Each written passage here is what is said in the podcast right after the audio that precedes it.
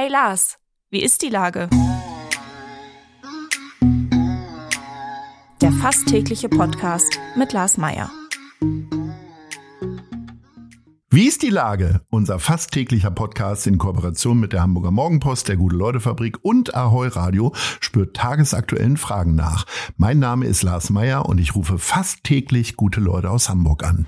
Unser Partner, der das diese Woche möglich macht, ist das Mercado in Altona. Am verkaufsoffenen Sonntag, den 5. November, lädt das Mercado von 13 bis 18 Uhr zum Shoppen, Bummeln und Schlemmen ein. Zudem präsentieren sich im Rahmen des angeschlossenen Blaulichttags zahlreiche Rettungskräfte und ehrenamtliche Institutionen mit Infoständen, Schauübungen und Mitmachaktionen. Das war Werbung. Herzlichen Dank. Heute befrage ich den Onkologen und Arzt am Mama-Zentrum mit Doppel-M in der Mitte im Krankenhaus Jerusalem, Professor Dr. Felix Hilpert. Ahoi, Herr Dr. Hilpert. Moin. Lieber Herr Dr. Hilpert, diesen Monat war Hamburg Pink. Also zu Beginn des Brustkrebsmonats Oktober, wir sind jetzt am Ende, haben Sie mit einem Video zu Spenden für die Brustkrebshilfe aufgerufen.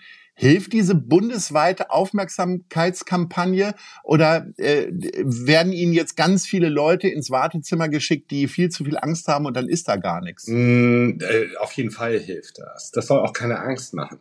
Wissen Sie, Angst macht dem Menschen ja, was er nicht weiß. Und das ist eine Kampagne, die Leute aufklärt.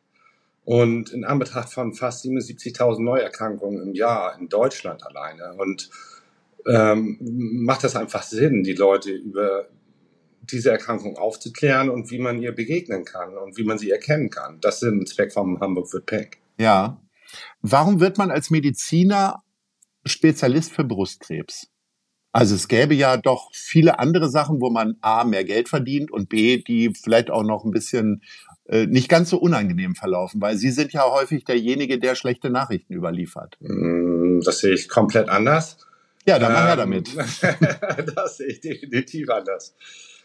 Also grundsätzlich ist es so, dass, also so als ich bin der gynäkologische Onkologe und im Grunde genommen von der Diagnose bis zur operativen und medikamentösen Therapie und äh, den psychoonkologischen Aspekten, die da eine Rolle spielen, also Frauen an die Hand zu nehmen und durch sowas durchzuführen, das ist urärztlich und, und bringt mir Spaß. Ne? Das, also da, man kann den Leuten wirklich helfen. Es ist ja so, dass wir die meisten heilen. Und deswegen stimmt das auch nicht, was sie sagen. Immer klar habe ich auch mal schlechte Nachrichten. Ganz schlimme, auch jetzt gerade in den letzten 24 Stunden eine Sache, die mich echt getoucht hat. Ne? Aber mhm. meistens ist es so, dass wir die Leute dann, irgendwann sind die fertig und nach Jahren treffe ich die vielleicht auf dem Markt oder so und dann sind die gesund. Und das ist eigentlich was ganz Tolles. Also, und warum wird man ein Krebsmann? Ja, also ich, bei mir ist das dann noch so, ich operiere sehr viel. Wir sind als Student hatte ich hier in Ottenser Hauptstraße eine Sägemacherei und irgendwie mache ich ganz viel Brustrekonstruktion und so. Da dieses Handwerkliche kann ich da irgendwie noch ansetzen und, und äh, dann die Medikamentenentwicklung, da zu forschen, die Therapie weiterzubringen, zu sehen, ich mache das jetzt 26 Jahre, dass immer mehr Frauen überleben und länger leben, das ist natürlich super. Hat der, ich sag das jetzt vielleicht mal ganz doof, mir fällt nichts Besseres ein, hat Krebs einfach nur ein beschissenes Image, weil es mittlerweile doch sehr häufiger ähm, geheilt werden kann, als es vielleicht früher der Fall war. Weil ich sag mal, ich bin jetzt auch über 50 und wenn ich Krebs höre, denke ich sofort, oh Gott, das ist zu Ende. Nein, das ist nicht so, dass es zu Ende ist, aber es wird natürlich mehr. Vor allen Dingen, weil wir älter werden. Das ist einer der wesentlichen Gründe auch beim Brustkrebs für die steigende Inzidenz, wie wir sagen, also für die Fallzahlen, die wir, die wir in unserer Gesellschaft sehen. Aber natürlich ist es immer noch ein Riesenproblem. Es sterben auch noch viele Frauen daran. In Deutschland ungefähr 18.000 Frauen pro Jahr. Das ist echt viel. Und der, Schrecken, der hat verschiedene Fratzen, wissen Sie, und Brustkrebs ist eben eins davon. Es gibt ganz viele andere Erkrankungen, aber Brustkrebs ist die häufigste Krebserkrankung. Und wir haben durch diese, durch neue Technologien und neue diagnostische Verfahren, gerade in der Zeit, in der ich Arzt bin, ich habe 96 angefangen als Arzt im Praktikum, tierisch viel gelernt und, und neue Medikamente entwickelt. Und das droppt jetzt durch. Jetzt schlägt das durch. Jetzt spüren wir das sozusagen. Und das meinte ich. Es ist nach wie vor ein Riesenproblem und erfordert einfach die Power unserer ganzen Gesellschaft und der Wissenschaft ähm, und aller ärztlichen Kolleginnen und Kollegen. Aber da sind wir, glaube ich, auf einem guten Weg. Und übrigens auch der, der Zivilbevölkerung, die da auch verschiedene Ansätze hat, den Frauen zu helfen. Ich sag mal, bei anderen Krankheiten oder aber auch bei Verletzungen wie im Beinbruch kann jeder für sich so klar machen, wenn alles einigermaßen läuft und es ist nie die Angst, dass es negativ laufen könnte, sondern äh, beim Beinbruch kann man vielleicht nach einem halben Jahr wieder Sport treiben oder was auch immer. Ich sag mal, bei Krebs, vor allen Dingen bei Brustkrebs, ist ja auch immer noch eine große psychische Variante mit dabei. Ne? Wie sehr sind Ihre psychologischen Fähigkeiten gefordert? Die sind, also meines Erachtens spielt das eine ganz, ganz große Rolle im, im Arzt-Patient-Verhältnis oder Patientin-Verhältnis, muss man sagen. Ähm, wir haben da aber auch professionelle Hilfe, Psychoonkologinnen, die speziell darauf ausgebildet sind, ähm, Patientinnen, die durch diese Ängste insbesondere in Not kommen, aufzufangen und ihnen, ihnen ihre Ängste zu ordnen. Das ist meines Erachtens ein ganz wichtiger Aspekt, weil wissen Sie, das, das trifft ja die Frauen in unterschiedlichsten Lebensphasen. Und die, die, die Angst vor dem Tod, das ist ein Aspekt. Aber es kommen je nach Lebensphase ganz andere Sachen dazu.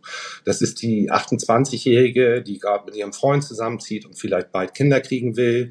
Oder die 35-Jährige, die, die in ihrem Job gerade irgendwie eine Leitungsfunktion bekommen hat und jetzt ein halbes Jahr rausgerissen wird, weil sie eine Chemotherapie bekommt und weiß, irgendwie schwimmen ihr die Fälle weg.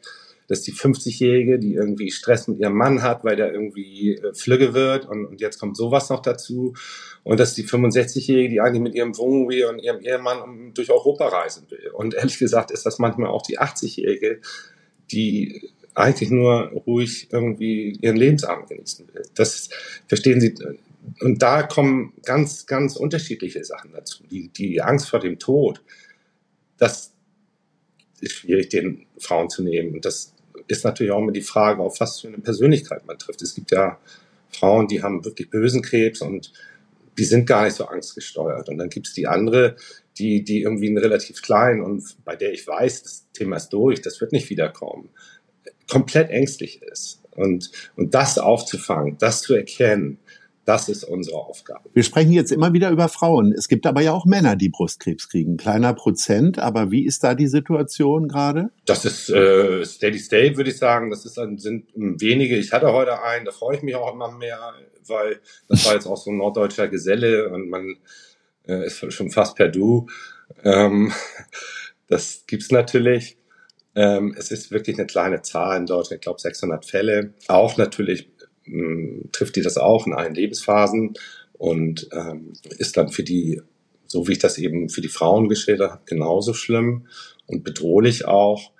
Aber es ist jetzt, ich sag mal, so in der Dimension nicht das Riesenproblem. Die haben natürlich ein bisschen, äh, oder man könnte Sorge haben, dass sie so untergehen, aber die Therapie, die therapeutischen Fortschritte, die wir ja überwiegend bei Frauen bei, mit Brustkrebs erreichen, die sind teilweise gut übertragbar auf die Männer so dass wir da, ähm, ich glaube, die auch sehr gut versorgen können.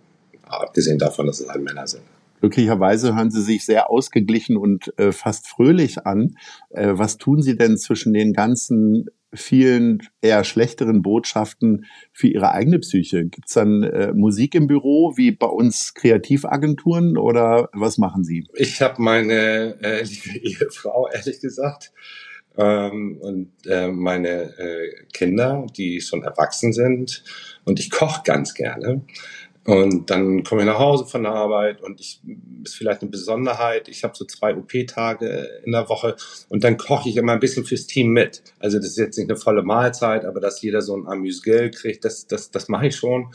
Und dann gehe ich viel aufs Wasser. Ich mache viel Wassersport, Surfen, Windsurfen.